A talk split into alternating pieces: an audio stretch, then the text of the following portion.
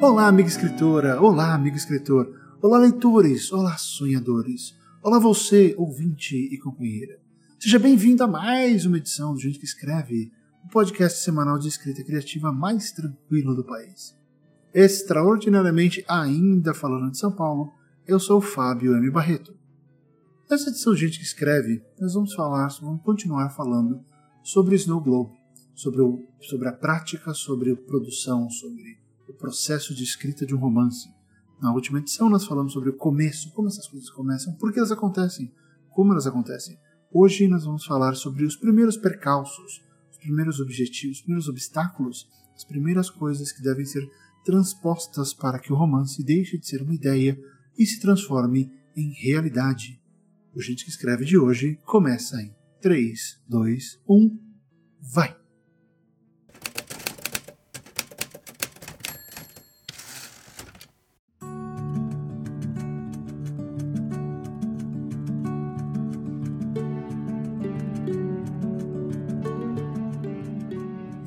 Como vocês já sabem, essa série especial do Gente que Escreve vai abordar o romance Snow Globe, que é um romance de ficção científica sobre viagem no tempo, que eu já estou batalhando há quase duas décadas, mas assim, de pensar nele, e agora, efetivamente, depois de ir para a gaveta, ele voltou dos mortos, ele vai ser escrito. Ele está sendo escrito.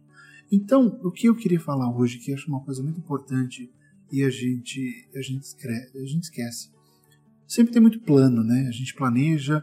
Na, na edição 58, eu falei sobre organização de projetos, eu falei sobre planejamento, isso é muito importante. Mas na hora que a vida real resolve se mostrar, resolve se apresentar durante o nosso processo, muita coisa cai, muita coisa muda, muita coisa tem que ser adaptada, muita coisa foi completamente surto da nossa imaginação, da nossa força de vontade, na hora de planejar e você não chega nem perto de executar aquilo. Então eu queria aproveitar essa semana que nos separa, que separa um episódio do outro, uh, ah, para falar para vocês que essa semana eu fui vítima de parte disso. Né? Eu estava escrevendo muito bem antes da semana passada, antes da gravação da semana passada, produzindo bastante. E o que aconteceu? E isso tem muito a ver com o fato de eu ser um, um escritor independente hoje em dia, de cuidar praticamente de todo o processo da escrita.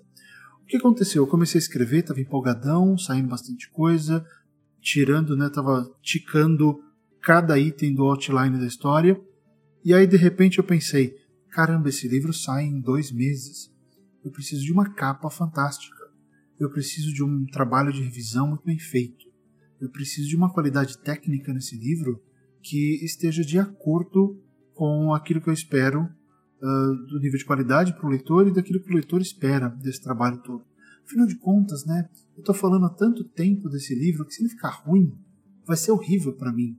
E, e, eu não quero transformar isso na síndrome de impostor, eu não quero transformar isso em algum tipo de, de problema, em, algum, em alguma trava para a escrita. Não, não, não quero. Então eu tomei, né, tomei, dei alguns passos, tomei decisões, fiz escolhas em relação a esse processo. E o que aconteceu nesse processo? Eu fui um pouco além só do livro. Eu também fui pensar em posicionamento de marca. Eu também fui pensar em será que eu estou bem cotado no mercado? Será que esse livro vai dar certo saindo exclusivamente em e-book? E aliás, como eu faço um lançamento em e-book? Será viável? Será possível? E o que aconteceu? Eu comecei a levantar todas essas questões. Uh, de novo, elas não foram, elas não foram um bloqueio criativo. Não, foram coisas que eu precisei pensar uh, ah, para já ter essas coisas em andamento quando o livro estiver pronto. Porque não adianta nada, pessoal, chegar aqui, você escreve o livro, você vai publicar independente, você tem uma data para lançar, e aí você termina de escrever, sei lá, duas semanas antes da sua data. Né? Então vamos fazer de conta que você quer manter esse seu cronograma, esse seu deadline. Se você terminar duas semanas antes, você vai e você não fez nada antes, você vai ter duas semanas para pensar no posicionamento desse livro, para fazer a capa, para revisar, para encontrar diagramação, fazer um projeto gráfico e pensar: será que eu consigo fazer um lançamento? Então, eu acho um pouco complicado você deixar essas coisas para a última hora, porque elas envolvem outras pessoas. Você tem toda a energia do mundo, toda a empolgação para trabalhar no seu texto, mas aquela pessoa que você eventualmente vai contratar ou pedir um favor enfim, dependendo da sua, da sua realidade, essa pessoa não vai ter a mesma empolgação que você. Ainda mais que ela estiver fazendo um favor, ela vai fazer numa velocidade um pouco menor. E não estou falando mal de pessoas que fazem favor dos seus amigos, não, não, não. Só que a pessoa sempre vai colocar na frente as outras prioridades. Então é interessante fazer isso com antecedência. Por quê? Se você vai pedir um favor, esse seu amigo ou amiga tem tempo de fazer esse favor para você sem ferrar a vida dela. Né? Então, essa questão de antecipação é muito válida, é muito importante para esse momento de, de, de, começar um trabalho. E outra coisa que aconteceu, quando eu comecei a pensar em capa, eu falei, nossa, eu não tenho nada. Tem, tem dois elementos na história que são mais tecnológicos, que são mais um, marcantes, eles definem essa história, mas eles precisariam ter uma arte super elaborada, uma arte muito cara, uma arte muito complexa que não é algo que eu estou procurando agora e nem acho que seja o ponto. Porque se eu colocar uma coisa muito tecnológica na capa, o que vai acontecer? Só quem gosta de ficção científica ou gosta de coisas do gênero vai ler. E como eu já falei, eu quero que Snow Globe seja lido por quem gosta de ler ficção. Ponto. É ficção científica? É, mas a parte científica é secundária. Então eu quero que a história principal, eu quero que, que o drama humano esteja na frente, né, que ele tenha a prioridade. Então eu não queria uma coisa muito tecnológica na capa. Então eu fiquei pensando, caramba, eu não tenho nada que realmente defina o que é essa história. Eu não tenho nada, nenhuma imagem que fale, essa imagem representa Snow Globe. Então o que eu fiz? Eu separei em três partes essa minha busca. E, e por que eu estou falando tudo isso? Porque eu passei uma semana sem escrever uma linha. Eu passei uma semana fazendo reuniões, mandando e-mails, falando com pessoas, olhando foto, olhando ilustração, olhando portfólio de, de artista, de designer, falando com vários designers, vários tipos de artistas para ver se eu encontrava alguém adequado. Então, o resultado disso tudo é que fiquei uma semana sem escrever. Mas eu acho que eu ganhei muito com essa semana. Por quê? Vamos lá. Eu dividi em três partes, como eu comentei. A primeira foi a parte foi a parte do design né, a parte da capa, capa e design do livro, design do e-book. É, eu queria fazer uma coisa um pouco melhor do que eu já tenho oferecido. Então, pronto, eu precisava de um designer. Parte 2, eu precisava de um artista, de um ilustrador 3D, um ilustrador tradicional. Uh, e como eu falei, eu não sabia exatamente o que estava procurando. Eu tenho uma ideia, eu quero que seja uma foto composição, uma capa bem legal, bem profissional, mas eu não sabia como essa capa seria transformada em realidade. E eu precisava de posicionamento de marca e eu precisava de algo para vender bem esse livro. Porque eu vou ter que vender sozinho. Né? Não vai ter editora distribuindo e colocando em loja para mim ou fazendo acordos com a Amazon. Eu mesmo precisava fazer isso.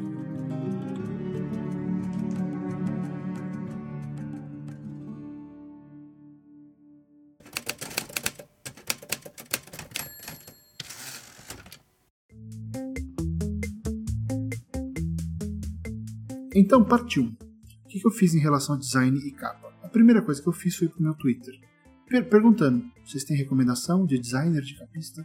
Uh, eu queria fotos realistas, detalhistas, né? artes né? realistas, detalhistas. O que aconteceu? Veio. Eu recebi pelo menos 70 portfólios. Uh, e infelizmente, desses 70 portfólios, eu tive. Eu vi 5 que tinham alguma coisa a ver e teve uma pessoa que eu, alguém, algum leitor meu, resolveu marcar uh, vários artistas no, num tweet e eu fui abrindo um por um para ver. E aí eu achei lá uma artista que faz aquarelas. E eu me apaixonei pelas aquarelas dela, até fiquei tentando imaginar se eu conseguiria usar uma aquarela como capa de um livro de ficção. Hum, achei um conceito arrojado. Mas enfim, eu passei um, pelo menos um dia abrindo todos esses e-mails, checando todos esses portfólios. E, e desses, né, dos 65 que, que não passaram, por que, que não passaram? Eu pedi uma coisa mais realista e vinha um traço de anime. Eu pedi uma coisa mais realista e tinha um traço mais infantil. Eu pedi uma coisa realista e tinha um traço totalmente quadrinhos. Né? Então as pessoas não prestaram atenção no briefing que foi dado. E ainda teve uma outra coisa. A segunda vez que eu pedi, eu falei, eu queria uma artista, artista com A bem grande, e um e uma Diagramadora, capista. Uh, eu queria dar. Eu queria. Eu tenho dois projetos, Snow e tem um outro conto. Eu queria que um time fosse formado só para mulheres, porque é uma temática mais feminina e eu queria aquela sensibilidade ali. É impressionante a quantidade de homens que responderam a esse chamado. E, obviamente, que nenhum, nenhum desses caras conseguiu chegar perto porque não era o que se queria. Né? As pessoas, a pessoa não leu o e-mail que foi feito, o tweet que foi feito, a mensagem de Instagram, de Instagram que foi passada. Então, isso é importante também, pessoal. Se, se você está procurando, né, se tiver algum artista aí ouvindo, você deve saber disso. Se estão procurando uma capista, e você é um capista, não mande. Então, ao contrário, né, eu quero um capista, eu quero que seja um cara, porque é uma temática X e eu acho que tem que ser um homem fazendo. Nós, como, como criadores, como escritores, como editores nesse, nesse momento, a gente está trabalhando como editor. Quando você começa a procurar gente para trabalhar no seu projeto, você não é só o autor. Sabe, você está fazendo o trabalho que a, que a editora deveria fazer caso você vendesse. Então, no momento que estou procurando um, uma capista, uma designer, ah, uma ilustradora para fazer, porque eu tenho uma razão de querer isso. Então, a gente tem que tratar também é uma coisa profissional. Eu não vou pedir favor para ninguém, eu vou pagar. Então, se eu vou pagar, eu tenho que. Eu tenho uma ideia. Olha, eu tenho uma ideia. Tem que ser uma pegada mais, mais feminina, tem que ser uma pegada mais. mais sensível. Não, não sensível de ficar, né? Bonitinho. Não, não quero dizer nesse sentido mais preconceituoso. Não, eu acho que as garotas têm uma sensibilidade melhor e eu percebi isso pelos portfólios que chegaram. Essa sensibilidade das artistas que entraram em contato, uh, várias delas estavam dentro do que foi pedido, algumas não. Algumas tinham traço, inclusive, bem amador e tal, e infelizmente não que estava procurando. Eu preciso de alguém que vá dar conta do recado. Enfim, uh, eu gastei muito tempo com isso, né? eu dediquei muito tempo a isso, então esse foi um aspecto. O outro aspecto foi procurar designers. Aí eu dou um toque interessante. Pouquíssimos designer, eh, designers entraram em contato. Pouquíssimas designers também entraram em contato. Eh, eu acho que eu tive uma, uma gama de seis, seis pessoas que mandaram portfólios.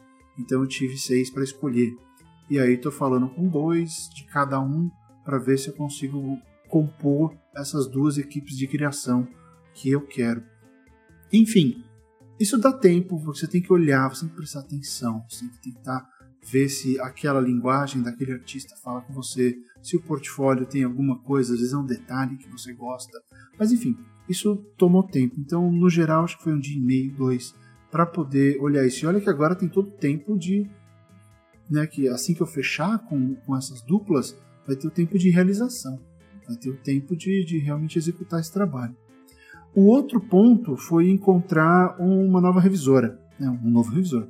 Porque antes eu, eu revisar, quem revisava era o meu sogro, mas uh, esse tempo passou, ele anda tá, tá, mais velho, a vista dele já não é a mesma, então tá ficando complicado e nesse ritmo que eu vou precisar ele não vai dar conta de jeito nenhum, então fui atrás de uma revisora. E aí eu fiz outra coisa, eu não saí por aí pedindo. É, eu fui falar com amigos que já escrevem, que publicam, que, que já fizeram material uh, maior e eu sei que eles terceirizaram essa parte, e fui pedir orientação. Uh, várias pessoas indicaram a mesma pessoa. Quando isso acontece, eu acho que você tem que ouvir e falar com essa mesma pessoa.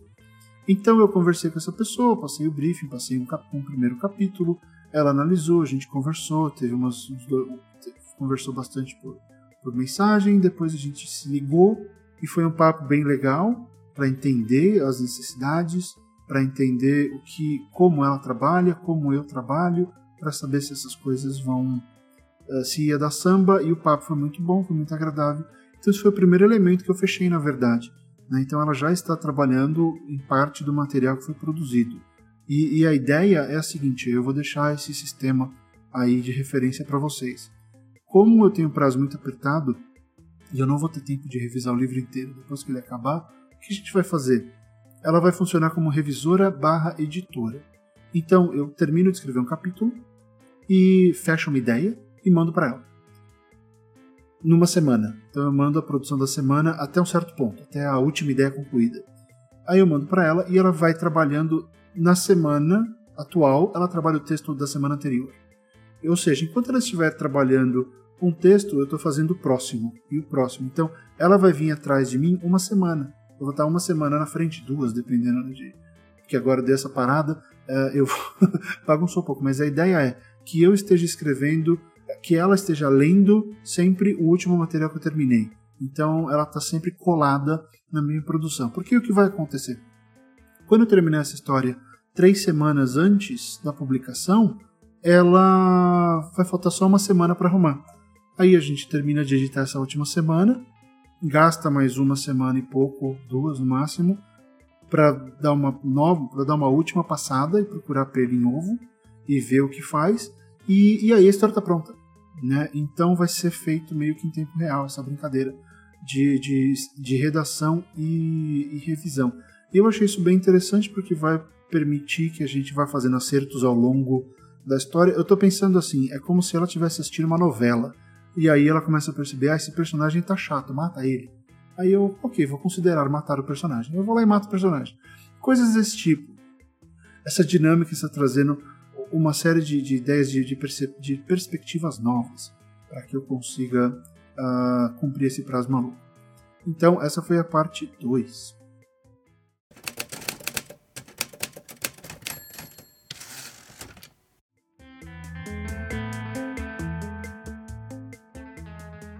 Parte 3 foi a questão da mídia, da mídia social, do posicionamento, da venda. E aí foi onde eu me lasquei. Foi, foi a parte que não deu certo. Eu fui atrás de duas agências pequenas para criar um planejamento de mídias sociais, um planejamento de posicionamento, entender como se vende um livro hoje em dia, como a gente pode fazer essa, essa campanha para o livro dar certo né, para chegar no objetivo que eu tenho de vendas, que é muito claro. Uh, enfim, então essa parte foi subdividida em duas partes. A primeira parte foi muito boa, que eu fui falar com a Amazon e tive um retorno muito legal deles. Uh, mas como o livro, agora a data já saiu, eu posso falar.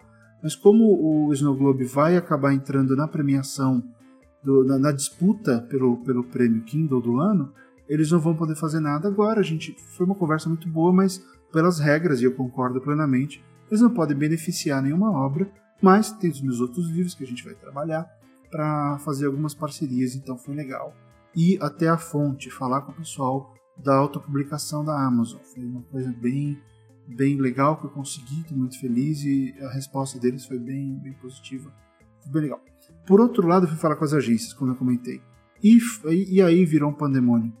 Porque eu recebi vários orçamentos na casa de 6 mil reais, só para fazer o planejamento, só para entender como se vende um livro, só para entender como posicionar a marca e o produto uh, nas mídias sociais. E aí eu caí do cavalo, porque eu gastei, eu tive três reuniões longas com as pessoas para estruturar isso, para deixar certinho o que eu queria e quando os orçamentos chegaram, eles foram todos inviabilizados, porque é muito investimento. Uh, a gente está falando de um e-book independente que eu não sei, sinceramente, eu não sei qual vai ser a resposta de vocês para ele. Eu não sei se eu vou conseguir vender todos os exemplares que eu quero. Uh, eu não sei como eu vou. Eu não, não sei qual vai ser o tamanho disso. Vai ser a primeira vez que eu vou fazer. Né? Assim como está sendo agora toda a incerteza e a loucura do financiamento coletivo que, que eu lancei, inclusive. Ouvintes, gente que escreve, univos. O desafio das três páginas voltou, você pode apoiar o projeto no desafio das três páginas e todos os apoiadores terão seus textos lidos em programa, lidos e analisados e avaliados durante programas temáticos do Gente que Escreve. O link está aí na postagem.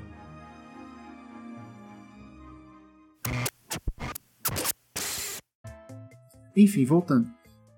Rola muito esse momento de incerteza de não saber como vai acontecer. E eu não vou fazer crowdfunding para o livro, eu vou fazer do meu bolso mesmo, e porque eu acho que eu preciso fazer para ter essa noção, e eu não quero colocar essa carga específica nas costas de ninguém. Essa carga é minha e eu vou, eu vou carregar esse fardo até o final.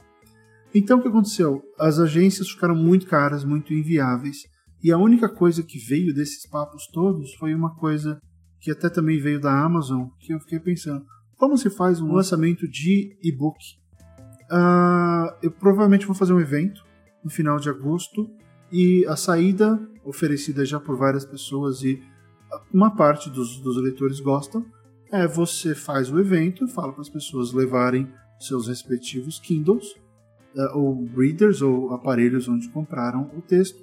E aí a pessoa apresenta o texto né, para o autor ou sei lá mostra, olha, tá aqui, eu comprei legal, eu vou pegar e vou assinar um cartão postal super legal que eu estou fazendo o design dele, pra, com a capa do livro, com né, uma coisa bem temática. Então você vai receber a assinatura e vai ter toda aquela coisa bacana do dia do lançamento do livro, sem necessariamente ter o livro na mão. Né? Você, você vai estar com o livro no seu Kindle. Você não vai ter o livro físico, mas ele está comprado. Então você vai receber o seu autógrafo, o seu dedicatório, num material temático do livro e bater o papo com o autor, tirar foto, fazer toda aquela zona que a gente sempre faz em lançamento de livro. Então vai ser foi essa saída. Isso foi interessante, várias pessoas comentaram algo assim. Então a gente deve ir por esse lado. Mas vejam só, quantas coisas aconteceram nessa uma semana e fora todos os papos que eu já tive com o Paulo Carvalho do Caixa de Histórias, porque a gente está fazendo audiobooks e tal. Então nesse meio tempo ainda tem o audiobook de A Última Balada de Bernardo que está entrando em produção para vocês entenderem a insanidade que, que é começar a produzir tanta coisa assim. Ah, porque é que eu disse, quando você vira independente, você também vira editor. Você não é só autor. Não adianta você falar só vou escrever o texto e acabou. Não, você também é editor, você também é, é, é diretor de arte um pouquinho, você é um pouco revisor, você tem que ser um pouco de tudo. Então, essa semana que eu fiquei tratando de tudo isso, eu não. Ah, e ainda tem mais uma eu estou falando com uma agência para contratar para fazer Google Ads, para a gente poder colocar anúncios do livro na, na, semana de lançamento, no mês de lançamento, para tentar também alavancar um pouco mais. Então vejam só quantas coisas, quantos pedaços fazem e compõem essa estratégia, porque de novo eu tenho que pensar todo o processo. Tá? A Amazon vai cuidar da distribuição, ótimo, fantástico. Mas quem vai levar o leitor até lá sou eu eles não vão fazer nada. Né? E ainda mais agora com o prêmio Kindle, essa coisa toda, vou ter que investir um pouco mais. Então é assim, tudo isso aconteceu em uma semana. E nessa semana eu não escrevi nada. Ou seja, eu, tô, eu fui escrever meio capítulo anteontem, que eu consegui parar e, e olhar. Então, olha só o volume de informação. Olha o volume de trabalho, o volume de preparação necessário para se colocar um romance uh, no ar, para dar vida ao negócio num prazo tão curto. Então, é, eu queria comentar isso porque eu não vou falar essa semana eu escrevi X capítulos, não. Essa semana eu basicamente preparei o terreno para outras coisas. E eu não sei como eu vou fazer a parte de posicionamento de mídias sociais, porque eu não vou ter apoio e, e eu não quero só ficar toda hora falando compre o livro, compre o livro, compre o livro. Porque toda vez que eu falo isso, um monte de gente para de me seguir. Eu acho isso impressionante, inclusive. Eu não sei se vocês têm essa mesma percepção, mas a gente tem um monte de fã, né? Adora os nossos livros, adora o que a gente escreve. Aí quando você fala compra o livro, o cara pega e vai embora. Eu acho essa relação tão tóxica, tão unilateral. Quer dizer, o cara tá ali para pegar coisa, coisa de graça, só para fazer de conta que tá perto da gente, e na hora que a gente não pede nada demais, né?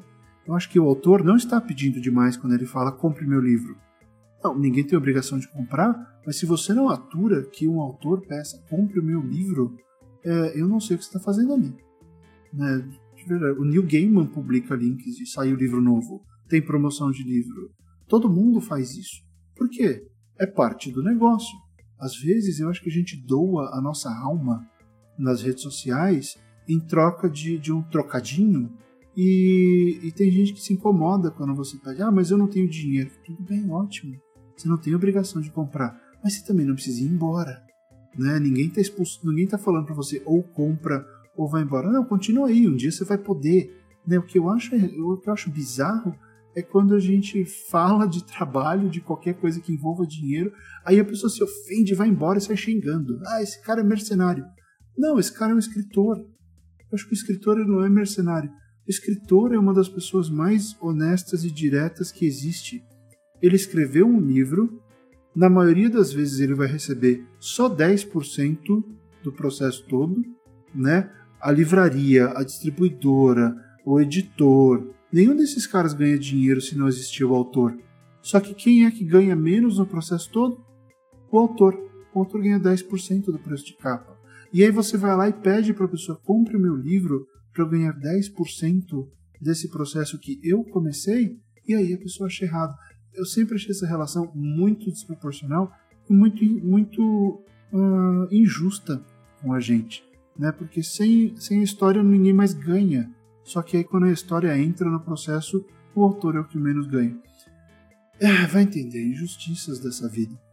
Mas eu acho que são aprendizados e são coisas pelas quais a gente vai passando ao longo desses anos, ao longo desse, desse, desse período, dessa jornada, que tem um pouco de sofrimento, que tem um pouco de, de dúvida, sim, uh, mas tem muito aprendizado. E quando o livro sai, pelo menos naquela noite, naquele dia do evento, tudo que a gente faz é curtir e ficar feliz. Então, uh, é isso. O Snow Globe está nessa parada, então eu já meio que aprontei parte dele, né, a parte mais editorial. Ainda não achei a ilustração, mas eu acho que isso vou localizar muito em breve. Eu acho que eu já estou quase fechando a designer gráfica e a revisão já fechou.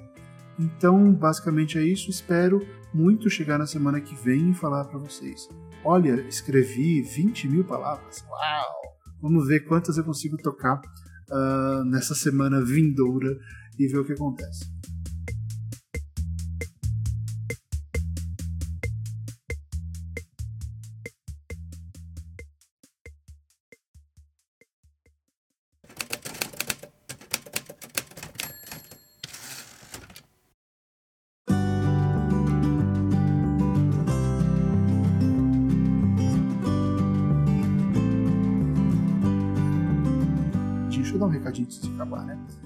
Eu, como eu comentei no episódio passado, eu iniciei uma campanha de financiamento coletivo recorrente lá no Catarse, é catarse.me barra Fábio M. Barreto, e lá você pode ter vários benefícios em relação à sua escrita, em relação ao seu aprendizado.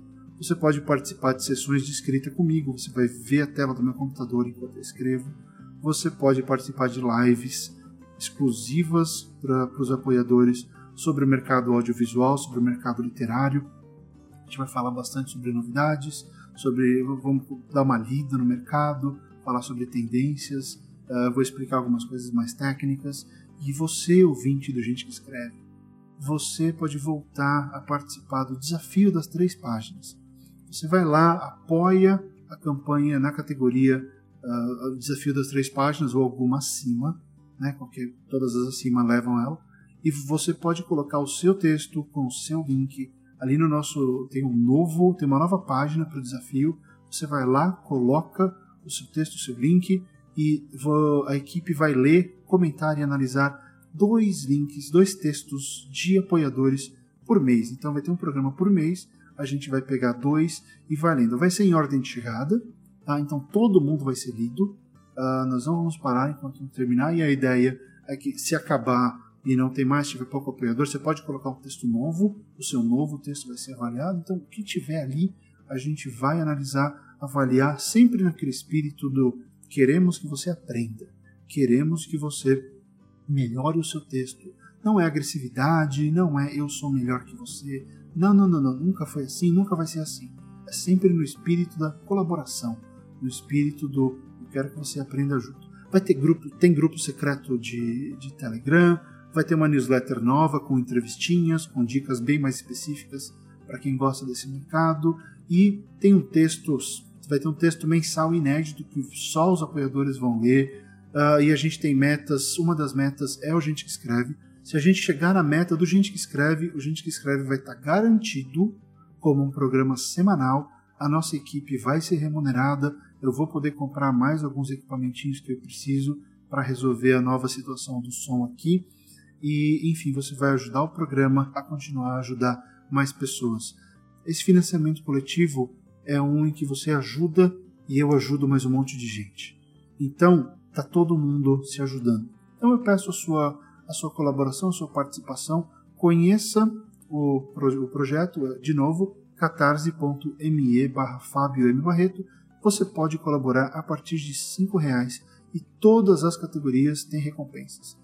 Então vai lá, conhece se você puder, se você tiver afim, entra lá na categoria de sessões de escrita uma vez por semana, a gente vai escrever juntinhos. E claro, você vai poder fazer perguntas. Ah, e deixa eu falar, coisa super legal. Além disso, além de você poder interagir no ambiente de escrita comigo, você vai ser uma das primeiras pessoas no mundo a acompanhar um remake literário. Eu vou reescrever Filhos do Fim do Mundo para edição de 10 anos e você vai receber um capítulo novo por mês. Olha que fantástico! Você vai poder ver como um livro é refeito e muito melhorado, uh, bem de pertinho, de maneira exclusiva. Então é isso, pessoal. Esse é o Gente que Escreve dessa semana. A gente se fala na semana que vem. Não se esqueça de seguir nas redes sociais. Todos os links estão na postagem desse programa.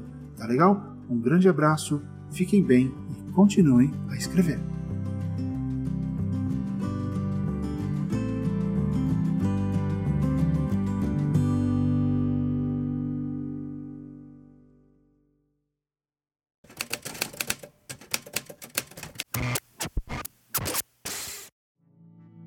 O podcast Gente que Escreve é escrito e apresentado por Fábio V. Barreto, tem edição do Pod História, a parte visual é feita por Tiago Dalek e Johnny Bijos, e a trilha sonora original é de Daniel Bellieni.